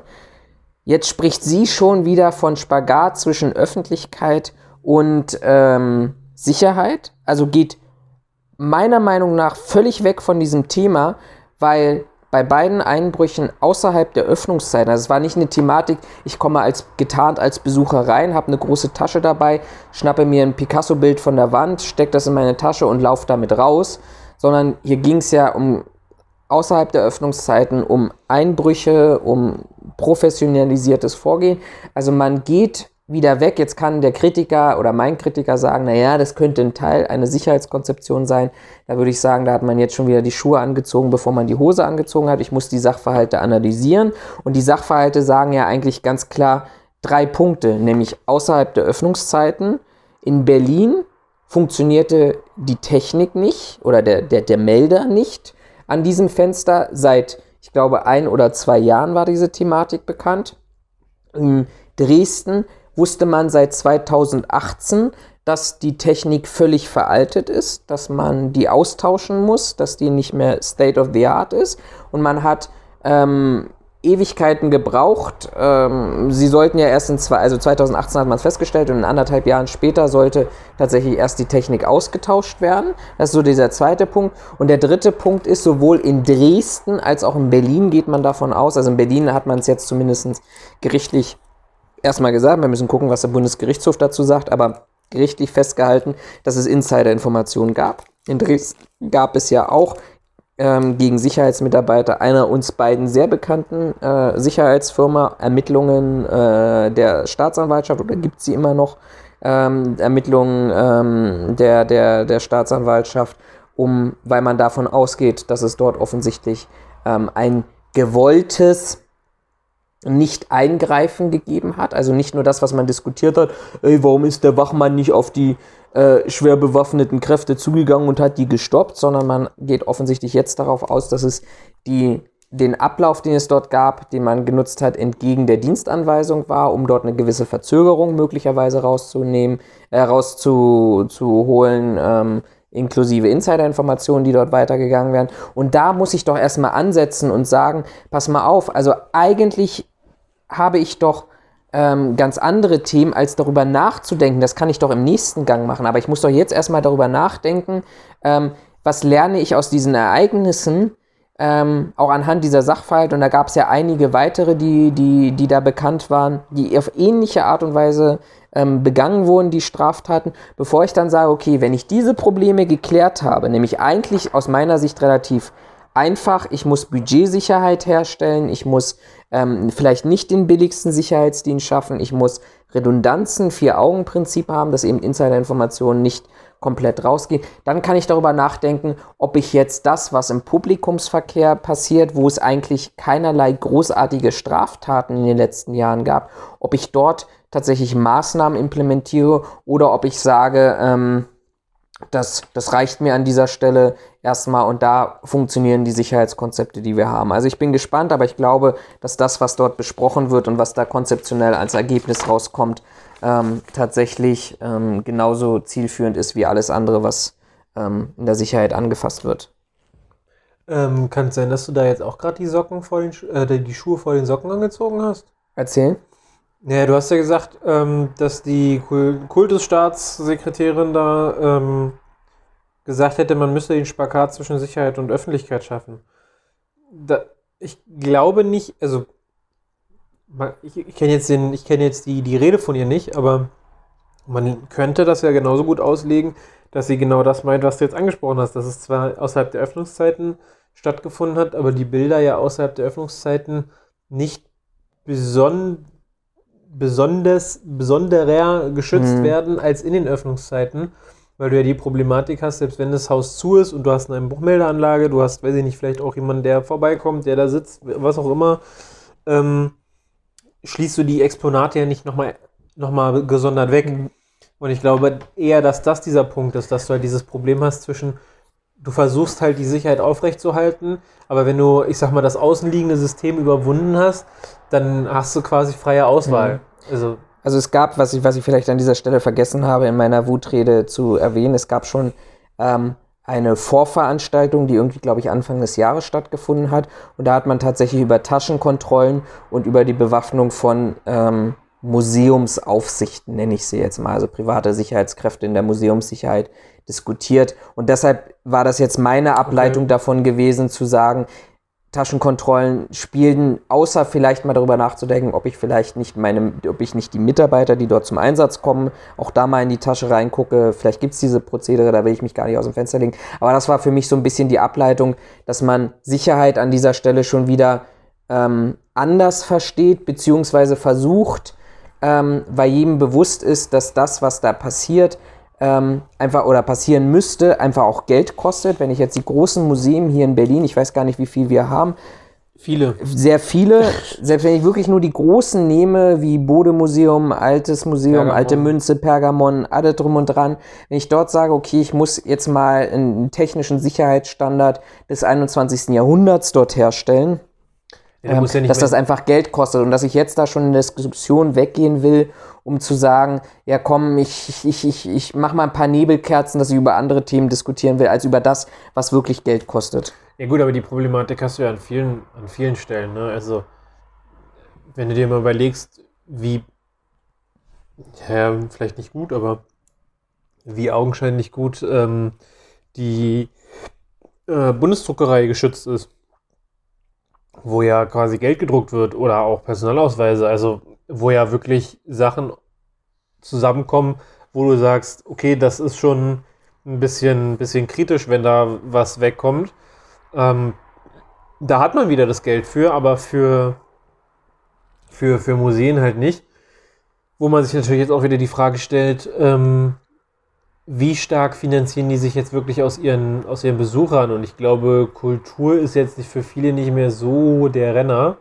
Hm. So, dass einfach auch da bei, auch bei öffentlichen Museen, die mit Sicherheit einen Schu- Zuschuss kriegen und ich Ja, kenne mich da stimmt. überhaupt nicht, kenne mich da überhaupt nicht aus, aber dass auch die irgendwie quasi in die, die Problematik kommen von irgendwann ist es halt nicht mehr wirtschaftlich, wir können das Haus in Anführungszeichen quasi nicht mehr halten. Es muss überall gespart werden und dann halt auch an der Sicherheit. Wobei ich jetzt nicht unbedingt glaube, dass es bei Bode Museum und auch äh, in Dresden das, das Problem gewesen sein wird, sondern eher, dass, dass da, würde ich jetzt mal so behaupten, in den entsprechenden äh, Häusern einfach die notwendige Fachexpertise fehlt. Ähm, ich habe dir das ja erzählt, ich war ja, hat, hatte mich ja ähm, noch unter anderen Voraussetzungen, hatte mich ja woanders hinbeworben. Ähm, und da war ja eine der Aufgaben, sichern Sie mal in unserem neuen Gebäude äh, das Rechenzentrum, wo würden Sie das verorten und wie und was. Äh, und da hat man mich ja schon mit großen Augen angeguckt, als ich da in 10 Minuten, oder es waren 20 Minuten, ähm, wo ich denen quasi so einen ersten Hinweis gegeben habe, wo ich das platzieren würde und die Begründung. Äh, und als es dann hieß, naja, wo sehen Sie denn potenzielle äh, Angriffspunkte oder wo sehen Sie potenzielle Punkte für uns, wo Sie sagen, hm, das, sind, das sind kritische Situationen, die auf uns zukommen würden. Ähm, auch nur so die drei ersten Sachen, die einem in den Kopf gekommen sind. Ich denke, da bin ich nicht der Einzige. Da wird auch unter unseren Zuhörern Leute geben, die auf die gleichen Ideen gekommen wären wie ich. Wo dann aber einer aus dem, aus dem, ich sag mal, Bewerbungsgremium große Augen machten äh, und mir zumindest das Gefühl vermittelten von wegen, oh Gott, da habe ich ja noch nie dran gedacht und kann das wirklich passieren? Und wenn man sowas dann halt, war übrigens auch eine, eine öffentlich ausgeschriebene Stelle, also war für den öffentlichen Dienst.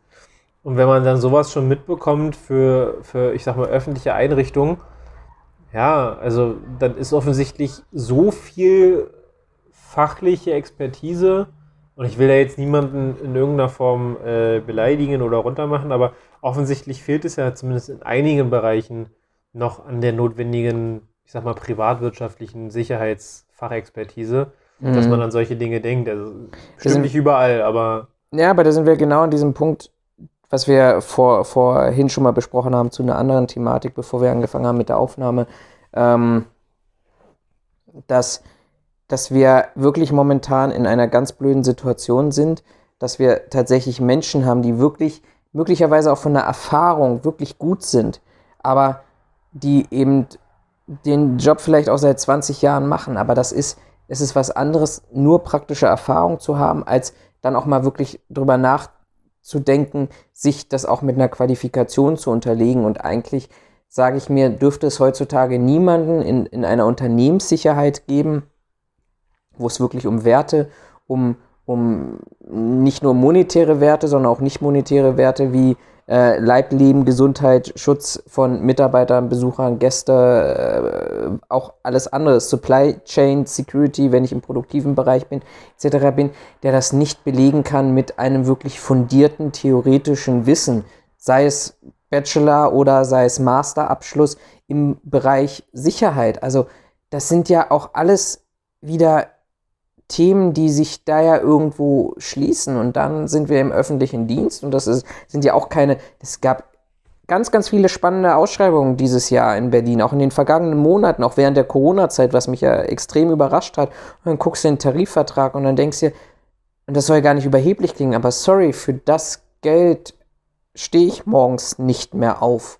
Wenn ich da, weiß ich nicht, in einer A11 oder einer A12 eingruppiert bin, das ist nicht das Geld, wofür ich arbeiten gehen möchte. Und dann weiß ich aber auch, dass der öffentliche Dienst dann eben auch, da, da beißt sich die Katze in den Schwanz, weil für das Geld kriege ich halt nicht Leute, die über einen Bachelorabschluss, die über einen Masterabschluss verfügen, die dann gleichzeitig auch noch x Jahre Berufserfahrung haben. Weil die sagen sich heute, nee, ich bin in einer Position, wo ich tatsächlich mehr Geld verdiene. Und sorry, öffentlicher Dienst, du bist für mich nicht attraktiv. Das ist ja genau das, was ich weiß, ich hatte es ja, glaube ich, mal erzählt. Ich hatte mich ja ähm, dieses Jahr? Nee, schon wieder länger her. Hatte mich ja bei der Feuerwehr beworben äh, für den gehobenen Dienst. Ähm, und als ich das, oder hatte mich dafür interessiert, habe mich auch beworben, aber davor war ich noch bei so, einem Info, Info, bei so einer Infoveranstaltung und habe mir da mal ähm, eine von den Damen, die quasi für Personalgewinnung, nenne ich es jetzt mal, zuständig waren, ähm, zur Seite genommen, meinte so, erzählen Sie mir mal, und wie sieht das jetzt aus? Äh, und die sagte mir ja auch ganz begeistert, ja, und dann gibt es halt eine, eine Auszubildendenvergütung, die ist so und so hoch, ich habe es jetzt nicht mehr genau im Kopf. Und ähm, gerade jetzt für den gehobenen Dienst, da sind ja auch Leute bei, die durchaus ein Studium haben, na, da kriegen die nochmal ähm, noch mal einen Zuschlag, weil die müssen wir ja was bieten. Äh, und ich glaube, die sind dann im Brutto, sind die bei knapp 2000 Euro angekommen oder sowas. So. Wo ich mir halt auch gesagt habe, also mir Ja. ist vollkommen bewusst, dass ich im öffentlichen Dienst, also dass ich im öffentlichen Dienst oder mit der Einstellung, im öffentlichen Dienst reich zu werden, quasi falsch Ja. bin. Keine Frage.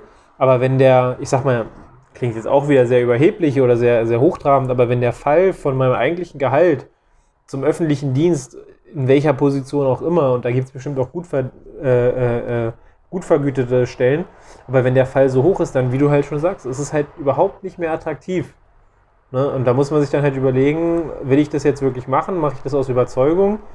Ähm, also, weil jeder, der beim öffentlichen Dienst ist, kann mich erzählen, dass er das macht wegen des Geldes. Also, da gibt es mehr, Hm, mehr als ja, genug absolut, privat, äh, privatwirtschaftliche Stellen, wo du besser verdienst.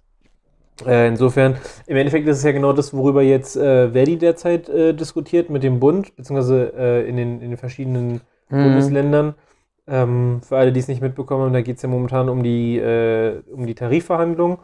Ähm, heute hat sich wohl ergeben, dass Dienstag Bahn gestreikt werden soll in ganz Deutschland. Ähm, zum einen streitet man ja unter anderem darum, von wegen, äh, dass es keinen kein Rahmentarifvertrag gibt, der quasi überall gilt und dass es keine Chancen, also dass es keine Gleichheit in den Ver- Tarifverträgen gibt. Ähm, was sie aber halt auch sagen, ich habe mich mit dem ganzen System nicht komplett auseinandergesetzt, aber wo sie in meinen Augen recht haben, sagen sie halt auch, es gibt, also die Nachwuchsförderung ist schlecht. Äh, der öffentliche Dienst, gerade für den öffentlichen Nahverkehr, ist nicht attraktiv für junge Menschen, weil Vergütung schlecht, weil Prozesse nicht funktionieren, was auch immer. Und da muss ich sagen, ja, da haben sie recht. Und ich kann auch verstehen, wenn sie sagen, wir sind 20 Jahre kaputt gespart worden, es sind heutzutage die ganzen ähm, Busse und Bahnen schon überfüllt, wie wollen wir so eine Verkehrswende schaffen? Muss ich sagen, ja, ich muss kein Freund von Verdi sein, aber in der Hinsicht haben sie recht. Also die, äh, die, die, die, die, die Bundesländer und, und der Bund möchten, dass immer mehr Leute auf ihr Auto verzichten, aber wenn ich mir manchmal angucke, wie morgens der, der, die Bahn aussieht, wobei es momentan ja noch geht, weil viele immer noch ähm, mit dem Fahrzeug fahren oder vielleicht jetzt ihr neues Fahrrad benutzen. Ähm, aber wenn ich so überlege, wie voll die Bahnen teilweise sind, ja, da kann ich verstehen, dass es Leute gibt, die nicht auf den Komfort eines eigenen Autos verzichten wollen. Klar. Und das ist halt auch wieder so ein Ding mit Attraktivität. Mhm. Ne? Also, Ja, also das, aber das werden wir nicht ändern. Nein, das, das, das können wir nicht ändern und dann muss halt eben genug passieren und dann mal schauen. Aber das, das ist ja ein Thema, ich glaube, das ist eine ganz gute Überleitung zu meinem, zu meinem ähm, zweiten Thema, was ich diesmal mitgebracht habe. Es ist halt so diese Frage, es ist ja auch diese Thematik, solange es noch Idioten gibt, die das machen. So, und Idioten soll jetzt nicht immer nur abwertend sein, aber solange es Angebot und Nachfrage, das ist eigentlich ein klassisches wirtschaftliches Prinzip. Wenn ich für Summe X eine Stelle ausschreibe und noch irgendjemanden finde, der vielleicht irgendwie trotzdem in dieses Profil passt und der macht das für die Summe X, weil er sagt, oh, öffentlicher Dienst, entspannt, ich lehne mich zurück und woanders finde ich vielleicht sowieso nichts mehr, ja, dann wird das auch erstmal so weiter. dass Der, dann existiert dieser Druck nicht. Ähm, Ja, wobei ich die, die ich hatte die Thematik äh, mit einem guten Bekannten, der ist äh, Vertriebler für Sicherheitstechnik. Ähm, und der hatte dieses Problem ganz häufig, dass die Leute quasi Premium-Sicherheitstechnik haben wollten, aber zu einem günstigen Preis. Mhm. Und äh, der hat ihnen dann halt auch mal gesagt, passen Sie auf, also Sie können hier nicht verlangen, den Mercedes äh, in der Luxusausstattung zu bekommen, Ja. aber zum Preis von einem Duster oder von einem Dacia. Das funktioniert nicht. Äh, und ziemlich genau das gleiche ist es halt auch bei, bei Leuten. Wenn du eine vernünftige Qualität oder vielleicht auch einen Erfahrungsschatz haben willst, muss ja nicht immer nur darum gehen, ein Bachelor ist qualitativ höher, hochwertiger als ein Meister. Wenn der Meister 20 Jahre Berufserfahrung hat und das vielleicht auch nicht ganz dumm oder auf den Kopf gefallen ist und diese Erfahrung Ja. einzusetzen weiß, dann kann der durchaus mit einem Bachelor und vielleicht sogar, oder in meinen Augen auch mit einem Master kann der mithalten. Ähm, äh, kommt halt immer nur darauf an, wie man es einsetzt. Aber wenn das halt nicht vergütet wird, weil man sagt so, ja, nee, also ich will aber nicht mehr ausgeben, ja, dann ist es aber so. Genau. Und da muss man damit leben, dass man nicht das bekommt, was man haben will, weil man aber auch einfach nicht bereit ist, das auszugeben, was man ausgeben muss. Mhm. Und manchmal bekommt man genau das, was man auch haben will. Und das ist nämlich letztendlich mein zweites Thema. Ähm, ich, Ich, habe mir ein Haus gekauft. ich habe mir ein Haus gekauft. Das ist mein Haus, das ist meine Frau und das ist mein Pferd, Yacht, Pferd, Auto. Yacht. Ich nehme Yacht. Nein, ich habe hier gerade einen Stapel Papier. Ähm, sagt dir die Thematik Frag den Staat etwas?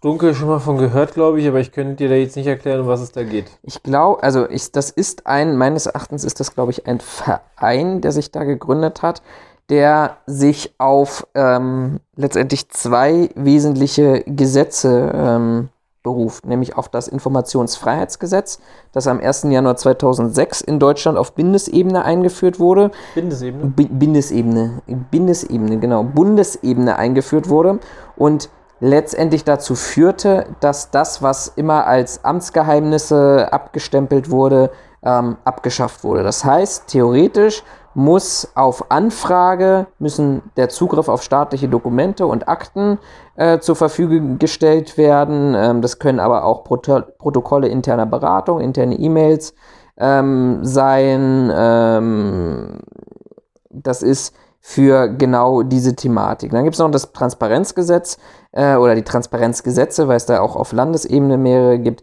Da gibt es neben der Aktenauskunft auch den Antrag, dass die Behörden verpflichtet sind, staatliche Dokumente aktiv zu veröffentlichen. Zum Beispiel müssen Verträge mit Unternehmen auf einer staatlichen Website öffentlich einsehbar sein, etc.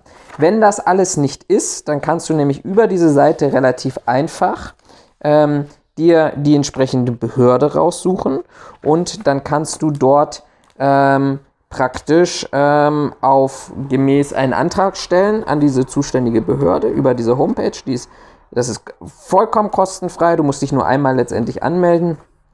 Und dann kannst du an die entsprechenden Behörden, so wie wir das aus Bundes- und Landtags äh, kennen, ist letztendlich eine Anfrage, eine kleine Anfrage, eine große Ja. Anfrage. So. Mir ist aufgefallen in letzter Zeit, dass wir ganz, ganz viele Medienberichte haben, in der, äh, auch im Zusammenhang mit der Corona-Krise, wo es dann so äh, Sätze gibt wie hier aus den Oberpfalz-Medien, die Quarantäne überwacht ein Sicherheitsdienst. Ähm, es wurde ein Sicherheitsdienst engagiert, der überwacht, dass keine der unter Quarantäne stehenden Personen das Gelände verlässt. Ähm, und hier auch nochmal aus äh, für den Landkreis Landshut. Äh, auch genau das gleiche letztendlich äh, hat das Lands, Land, Landratsamt Landshut die Einrichtung unter vorläufiger häuslicher Quarantäne gestellt. Ein Sicherheitsdienst ist deshalb auch durchgehend vor Ort. Wir nehmen ja manchmal diese Meldungen tatsächlich ähm, einfach nur so hin und sagen uns, freuen uns vielleicht auf der einen Seite auch, oh toll, wir haben da eine neue Einnahmequelle.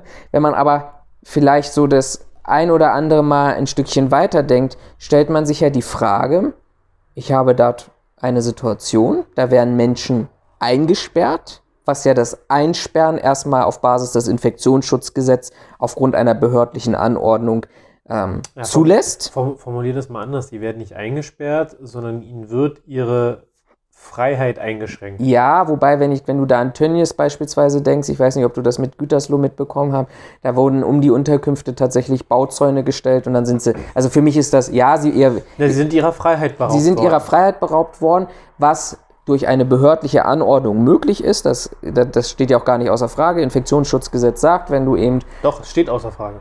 ja, steht außer Frage. Es steht nicht, nicht Achso, außer Frage. ja, doppelte Verneinung. Ja, also steht außer Frage natürlich, dass Behörden das machen können. Ähm, wir nehmen das auch hin und freuen uns, dass die Behörden das machen. Alles gut, wir haben eine Pandemie, da muss man dagegen was tun. Aber wenn es dann heißt und du diese Berichte liest, dass diese Quarantäne und diese Maßnahmen durch einen Sicherheitsdienst ähm, umgesetzt werden und dass diese Quarantäne, diese Überwachung, dass Personen das Gelände nicht verlassen, durch einen privaten Sicherheitsdienst nach 34a Gewerbeordnung umgesetzt wird, dann stellt sich da meines Erachtens schon mal die Frage, auf welcher rechtlichen Grundlage eigentlich. Beleihung. Es müsste de facto eine Beleihung durchgeführt werden. Ähnlich wie am Flughafen. So. Und jetzt stellt sich mir an der Stelle schon die Frage, naja, ist denn da, also das sind jetzt Medienberichte, ähm, stellt sich mir halt wieder die Frage, wie ist denn jetzt vor Ort wirklich die Situation? Also ist da wirklich nur der Sicherheitsdienst unterwegs oder macht man es wie am Flughafen, dass quasi in zweiter Reihe, weiß ich nicht, drei Polizisten stehen, die ähm, aufpassen, dass alles in Ordnung ist? Weil dann, klar, würde ich dir zustimmen, ist es immer noch eine beschissene Situation, keine Frage, weil eigentlich haben in meinen Augen nach äh, derzeitigem Recht äh, Sicherheitsdienste da eigentlich nichts zu suchen, weil äh, das nicht unsere Aufgabe ist. Wenn es sich jetzt um eine Beleihung handelt, dann ist das ja wieder ein bisschen, also wie gesagt, ethisch sehe ich uns da nicht, sehe ich uns da nicht im Fokus. Ist natürlich schön, wenn wir da trotzdem was, wenn wir uns da zeigen können und, oder beweisen können, dass wir was, dass wir auch mehr drauf haben, als ich laufe abends einmal um den Block und alles ist fein. Ähm, ich würde oder meine, meine positive Auslegung dieser Sache ist, dass die Polizei versucht, äh, Kräfte zu sparen in Form von, dass die nicht für sowas abgestellt werden, sondern dass sie mehr einfach Kräfte für andere Einsätze zur Verfügung hat. Mhm. Ich denke, wir sind uns einig, dass die Polizei in der heutigen Zeit unglaublich viel zu tun hat. Genauso auch das Gesundheitsamt, die Ordnungsämter, Genau, je genau. nachdem, wer Ja. regional dafür wer, zuständig wer alles ist. dazugehört und dass man da einfach Personal, ähm, ich sag mal, sparen möchte in Form von, ich stelle drei Polizisten hin und, wenn ich nicht, zehn Sicherheitsmitarbeiter und Mhm. dann wird das so überwacht und durch Beleihung läuft das. Wenn das, sie durchgeführt wird. wenn, wenn sie durchgeführt, klar, keine Frage. Und das ist ja das Ähm, ganz große Fragezeichen, das, was wir an wäre dieser jetzt auch Stelle mein, haben. das wäre jetzt auch mein nächster Punkt gewesen. Ich muss zugeben, ich habe Beleihung im, äh, im Studium gehabt.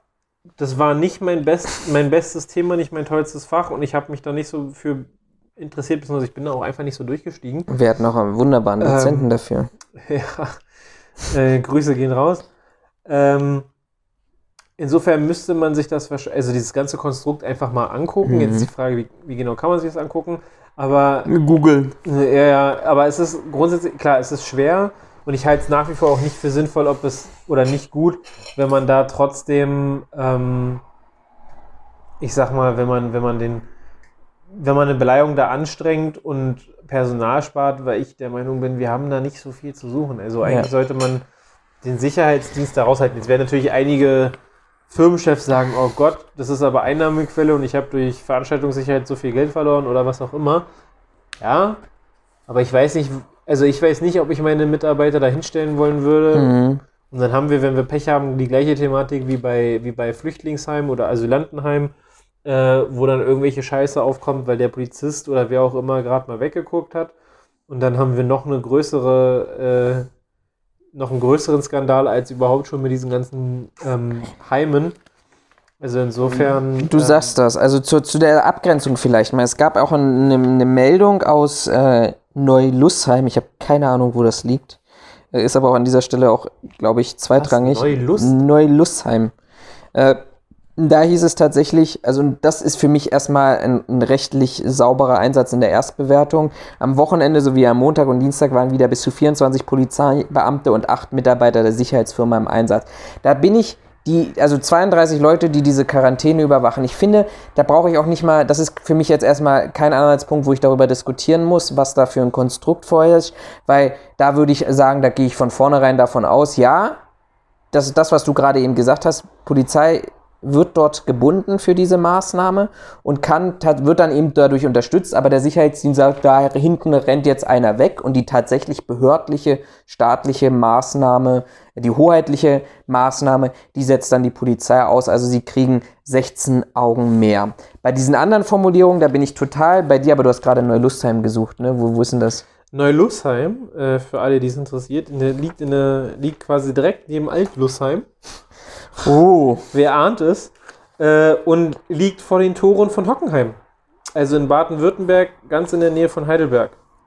super, haben wir heute nochmal was gelernt dazu. Also Geografie können wir. So, also von daher, ich habe, habe das aufgeschlüsselt und habe an das Bundesamt für Migration und Flüchtlinge ähm, die Fragen, folgende Fragen gestellt. Deshalb Uh. fragt den Staat. Ich habe die Fragen gestellt, ja.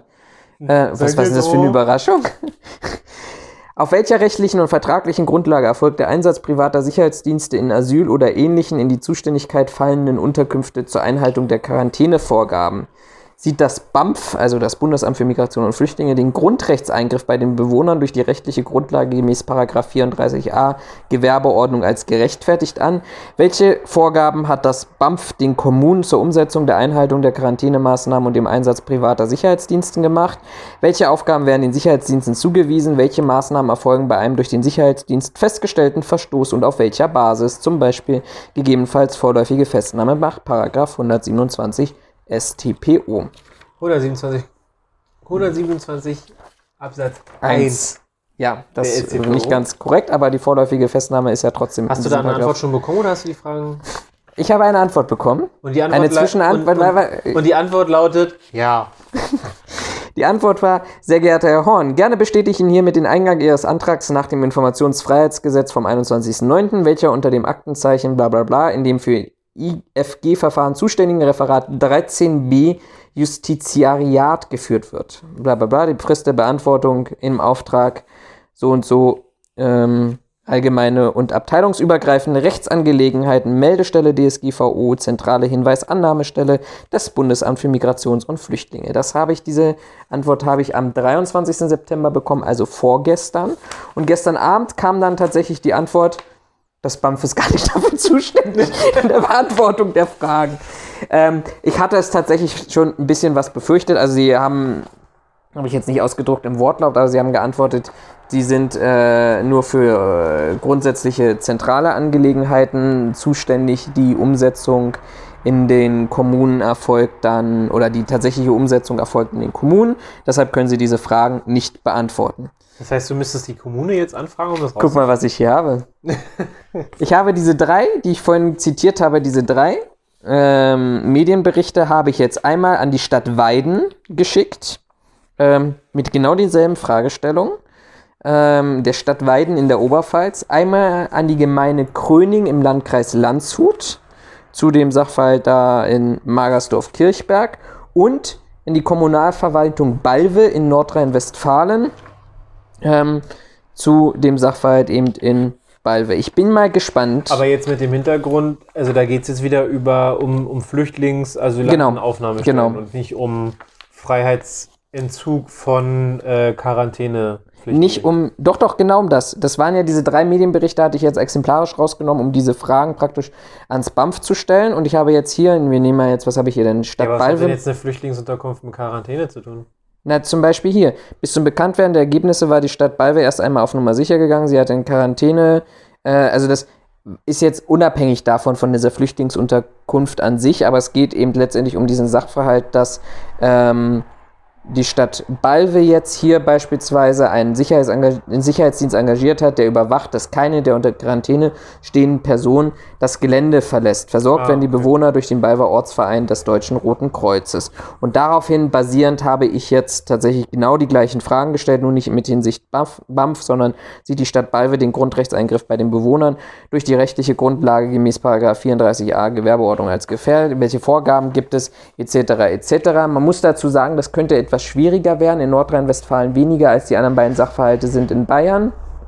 Ähm, Bayern hat interessanterweise kein ähm, äh, Landesinformationsfreiheitsgesetz. Das heißt, da kann man diese Anfrage stellen, muss begründen, warum man dort eine Antwort haben möchte. Ähm, das habe ich hier getan, indem ich einfach gesagt habe, ähm, ich erachte das als so relevant durch diesen Grundrechtseingriff, dass das ähm, äh, auch ein, ein übergreifendes Interesse haben könnte. Und da muss ich jetzt einfach gucken, ähm, ob ich darauf eine Antwort bekomme oder nicht. Aber ähm, das sind einfach für mich Themen, die wir an anderer Stelle, glaube ich, auch schon diskutiert haben. Also die ähm, Frag den Staat klagt beispielsweise momentan, das haben wir, das haben wir privat, das haben wir gar nicht im Podcast diskutiert, aber die hatte ich es erzählt, klagt gerade gegen die Stadt Potsdam, die ja aufgrund der Corona-Verordnung ähm, die öffentlichen Sportplätze äh, den, der, Stimmt, der Allgemeinheit entzogen hatte, dafür einen privaten Doch, Sicherheitsdienst. das haben wir mal Nein, das haben wir nicht im Podcast, da saßen wir im Biergarten. Nee, das hatten wir beim Podcast, bin ich der Meinung, auch nochmal besprochen. Ich, kann, ich bin zumindest. Oder der zumindest Meinung, vielleicht angedeutet, Also- aber diese intensive Diskussion über den Entzug von, ähm, naja, gut, das kann sein. von ähm, öffentlichen Gütern durch private Sicherheitskräfte haben wir hier in dieser intensiven Form nicht. Aber genau diese gleiche Initiative klagt eben gerade gegen die Stadt Potsdam zur Einsicht in die Vertragsunterlagen ähm, bei äh, der Stadtverwaltung, wo es eben darum geht, ähm, ist, gibt, gibt es da Graubereiche, werden diese Aufgaben weitergeleitet. Ich habe jetzt tatsächlich von einem, wie nenne ich das denn, einem Hinweisgeber die Info bekommen, dass es auch in anderen Landkreisen ähm, in Süddeutschland derzeit genau ähnliche Ausschreibungen gibt. Da sind Landkreise wirklich explizit auf der Suche nach Sicherheitsdiensten, die die Quarantäne umsetzen. Ich kann es auf der einen Seite verstehen, weil ein Gesundheitsamt das noch Infektionsketten nachvollziehen soll, ähm, das äh, andere Aufgaben parallel noch hat, das einfach unterbesetzt und unterfinanziert ist. Die können da nicht zehn Mann abstellen, die die Quarantäne überwachen, aber das muss dann bitte, weil es eben letztendlich ein Grundrechtseingriff ist, das muss auf saubere Beine gestellt werden, so wie du es gesagt hast, entweder durch Beleihung oder durch Private-Public Partnership, wo ich nur eine Meldeaufgabe habe, aber die hoheitliche Aufgabe durch jemand anders, der dafür befugt ist, umgesetzt wird. Ähm, das muss ich einfach machen. Ich kann nicht in Corona-Zeiten einfach geltendes Recht aussetzen, ähm, um dort möglichst schnell und unkompliziert eine Lösung zu bekommen. Ähm, genau, das war mein zweites Thema. Ich halte euch da mal auf dem Laufenden, was da kommt. Wie gesagt, Bayern könnte schwierig werden, weil es da einfach keine klassische Rechtsgrundlage gibt, ähm, die dort ähm, erläutert, beziehungsweise dort eine Vorgabe geben könnte. Du kannst dann über dieses Portal auch klagen zur Einsicht. Das wird dann auch noch eine Rechtsbewertung vorgenommen. Ähm, soweit, da sind wir meilenweit, glaube ich, davon entfernt. Jetzt warten wir mal auf die Antworten. Und selbst wenn ich nur ein bisschen Nervosität an dieser Stelle auslöse, freue ich mich schon und der ein oder andere vielleicht auch nochmal zum Denken angeregt wird, ob das so, wie er das dort oder was er dort gemacht hat, ob das alles so sinnvoll ist. Klingt auf jeden Fall spannend. Ich bin, ich bin sehr neugierig darauf, ob du Antworten kriegst und vor allem, was dann da drin steht. Mal vom Behördendeutsch jetzt abgesehen, ob wir das auch verstehen. Ähm, wenn ich so auf die Uhr gucke, sehe ich, die Zeit ist schon wieder unglaublich vorangeschritten an diesem wunderschönen Abend bei diesem knisternden Kaminschein und hast du nicht gesehen? Ja, unsere Shisha ist auch kalt und durch. Genau, also wir wissen jetzt, eine Shisha reicht gerade so für einen Podcast. Ähm, ich bin mal gespannt, also halt uns auf jeden Fall auf dem Laufenden. Ähm, schreibt gerne in die Kommentare, was eure Meinung ist, ob da eine vernünftige Antwort bei rumkommt, beziehungsweise vielleicht habt ihr ja sogar Informationen, wie das tatsächlich ähm, praktisch gehandhabt wird. Also vielleicht arbeitet ja jemand von euch in dem Bereich, ich sag mal, öffentlicher Dienst und hat da irgendwie einen, gewissen Einblick. Oder als Sicherheitsunternehmer oder als Sicherheitskraft Genau, oder auch als Sicherheitsunternehmer, genau. Gerne anonym, also das Ähm, heißt, schickt uns Verweis darauf, dass ihr gerne anonym bleiben wollt. Das, Also das wir- wir- veröffentlichen wir nicht, Es, aber es, geht, es geht ja auch nicht darum, wir wollen ja nicht die Vertragsgrundlage äh, haben, aber vielleicht hat einfach jemand von euch einen Einblick oder weiß genauer, wie das, wie das, ab, äh, wie das abläuft. Dann schreibt uns dazu gerne ähm, entweder an unsere E-Mail-Adresse sicherheitsphilosophen.gmail.com oder aber, wie gesagt, sofern ähm, für, das, für euch das kein Problem ist, lasst uns gerne irgendwie einen Kommentar ähm, da oder schreibt äh, uns auch gerne ähm, über Facebook, Twitter, genau über die irgendwo. über die gängigen Messenger, wie man so schön sagt, an. Dann äh, können wir das gerne in dem nächsten Postkarte, Post in der nächsten Postkarte mit aufnehmen. Ähm, ja, ansonsten war eine runde Sache, war ganz witzig, wenn man sich mal so gegenüber sitzt. Nächstes Mal im Biergarten hat man ein bisschen Hintergrundgeräusche, dann hat das so ein bisschen was von hier, äh, wie heißt dieses komische- Live vom Oktoberfest, nein. Das ja, das abgesagt wurde. Hast du das übrigens mitbekommen? Äh, der Karneval in Köln wurde ja abgesagt. Mhm. Und jetzt sollen die Vereine, ich glaube, 50 Millionen Euro Schadensersatz bekommen. Dafür, dass sie keinen Karneval machen. Finde ich gut. Sind die bescheuert? Also, die haben ja auch Ausgaben. ja, aber. Und da sind auch Künstler, die nur davon leben. Ja, Überleg, über, schalt mal, sepp mal durchs Fernsehen zur Karnevalszeit. Da siehst du auf allen dritten Programm Ich den weiß, gleichen ich kenn Typen, der von einer Veranstaltung zur nächsten und damit sein ganzes. Aber trotzdem, also der Karneval wird wegen der Pandemie abgesagt, jetzt sollen die 50 Millionen kriegen. Das ist Kulturgut, mein Freund. Das ist Schwachsinn. Aber gut, das ist wieder ein anderes Thema. Ich habe zwei Jahre in, dem, äh, in der Gegend da gewohnt. Das hat mir gereicht. Ich weiß, warum ich zurück bin. Weil wir ähm, so sowas hier in Berlin nicht machen. Wobei Rosenmontag und so. Den gibt es auch erst seit ein paar Jahren. CSD ist dieses Jahr auch abgesagt worden. Ja, haben wir, Karneval der jetzt, haben wir, Kulturen. jetzt, haben wir jetzt alle Schwulen dafür äh, geltlich äh, entlohnt, dass sie nicht am CSD teilnehmen konnten? Nee, haben wir nicht gemacht. Nein, wir haben Karneval der Kulturen genau das gleiche Ding. Kleinunternehmerregelung. Ja, genau, der CSD ist ein, Klei ist ein Kleinunternehmen und beim Karneval haben wir nur große Firmen oder was? Da Hatten wir nicht gesagt, wir haben eine runde? Sache gehabt? Ja, hatten wir. Hatten wir. So, Leute, das wird eine Sonderfolge, die geht länger als anderthalb Stunden. Aber das wäre tatsächlich, aber jetzt mal ohne Witz, das wäre tatsächlich, glaube ich, mal eine ganz interessante Sache, da nochmal. Ich habe es bisher tatsächlich ich selber nicht so wirklich angeschnitten, weil ich da echt nicht drinstehe und ich weiß, wie sehr die Veranstaltungsbranche tatsächlich leidet, beziehungsweise Also was da.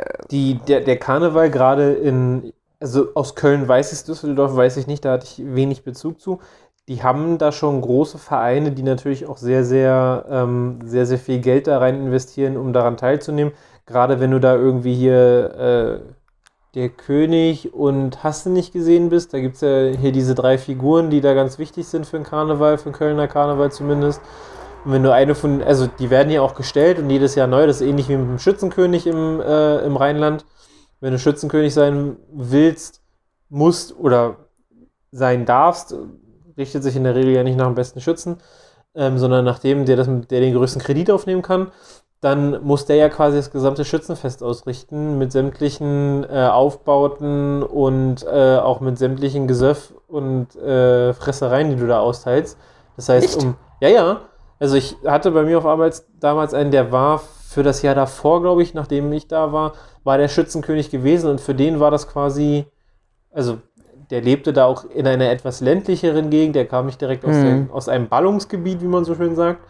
Ähm, für den war das die größte Ehre, da Schützenkönig gewesen Echt? zu sein und die nehmen für sowas nehmen die richtig Kredite auf, um sowas stemmen zu können. Gesellschaftliche Anerkennung. Ja, ja, weil das dann in Dorf Buxtehude bist du dann quasi nicht nur der King, also nicht nur der König, sondern gleichzeitig auch der King, weil du Okay. konntest dir das leisten. Ähm, Mit Kredit und zweite Hypothek. Aber gut, naja, du okay. darfst nicht vergessen, wenn du da, jetzt als Beispiel, wenn du da einen Ort hast, das ist jetzt, nehmen wir mal einen etwas größeren Ort, wenn du da, weiß ich, 20 Einwohner. nee, schon größer, aber wenn du jetzt so ein kleineres, ist 19 kein- sind Familienmitglieder. So, Einer ist dazu gezogen, das ist der Hund. nee, na, wenn du, Oh Gott. Oh, Scheiße. wenn du, äh, wenn, wenn du da jetzt, weiß ich nicht, eine, eine Gemeinschaft hast oder eine Gemeinde hast, die hat vielleicht, äh, ich sag mal, 500 Einwohner. Ja, das, das für Berliner Verhältnisse sagst du ja, äh, scheiße, das ist ein Haus. Aber da sind das ganze Gegenden. Äh, wenn du deinen Schützenkönig stellst, dann musst du auch, also die, die, äh, die, die machen das ja dann nicht nur einen Abend, sondern das geht ja dann richtig, also ich glaube, das geht ein ganzes Wochenende. Und ich weiß von Bekannten, da, die sperren da quasi den kompletten Ort. Du kannst da nicht Mhm. mehr reinfahren, wenn du nicht Bewohner bist, weil die quasi zu ist und zu bestimmten Zeiten kannst du als Bewohner nicht mehr über die Straße fahren, weil sie da ihren komischen Umzug machen, wo sie durch die Stadt laufen mit äh, Tröten. Die haben da ja auch richtig dann, ähm, also gerade bei den Schützenfesten haben sie dann richtig so Trachten, die sie auch tragen. Äh, dann wird quasi, weiß ich nicht, da wird irgendwie zweimal am Tag wird dann durch die, durch die Stadt prozessiert und in der Zwischenzeit sitzt man irgendwo am Gelage und säuft sich die Hucke zu. Und das zahlt dann alles der Schützenkönig, weil er ja der König ist. Also der, Krasse Sache. also da ist, da, da sind richtig Geldbewegungen drin.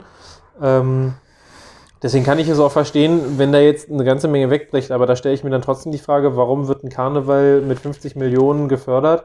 Warum werden äh, Firmen nicht gefördert? Also ich rede jetzt nicht mal von der Sicherheitsbranche, wobei die, gerade die Leute, die jetzt Veranstaltungssicherheit machen oder sich darauf spezialisiert haben, die haben genauso das Problem. Aber auch, ja. auch äh, Restaurants, Hotels und so weiter, warum werden die Ja. dann nicht vernünftig gefördert in Form von, okay, also können die jetzt auch Ausfall geltend machen, weil der Karneval nicht stattfindet und sie deswegen auch keine Besucher haben? Ich weiß es nicht. Ja, das ist Das ist, ist eine ein schwieriges- Kultur, die mir nicht, nicht äh, sehr nah ist. eine Kultur, die sehr fremdlich. Ja, eine Kultur, die mir auch nicht sehr nahe gekommen ist und jeder, der der Meinung ist, in Berlin äh, Karneval machen zu müssen, der kriegt von mir mit dem Knüppel. Insofern, Genau. Karneval abgehakt, Schützenkönig möchte ich nicht werden, maximal Weinprinzessin. Von daher soll es für dieses Mal auch gewesen sein. Äh, habt einen schönen Abend, eine schöne Woche, einen schönen Tag. Spargel, Spargelkönigin will ich werden. Spargelkönigin? Oder Prinzessin, ich weiß nicht, da gibt es aber auch wieder so einen lustigen Titel. Meistens Frauen, weil die sehen grundsätzlich besser aus im Kleid als ein Typ. Aber wir sind ja Dich sowieso mit Perücke. ohne. Ich lasse mir die Haare lang wachsen. Nur. Transgender. Auf jeden Ah, diese Diskriminierung machen wir nicht ab. Macht's gut, bis zum nächsten Mal. Haut rein, tschüss, schönen Abend noch. Ciao, ciao.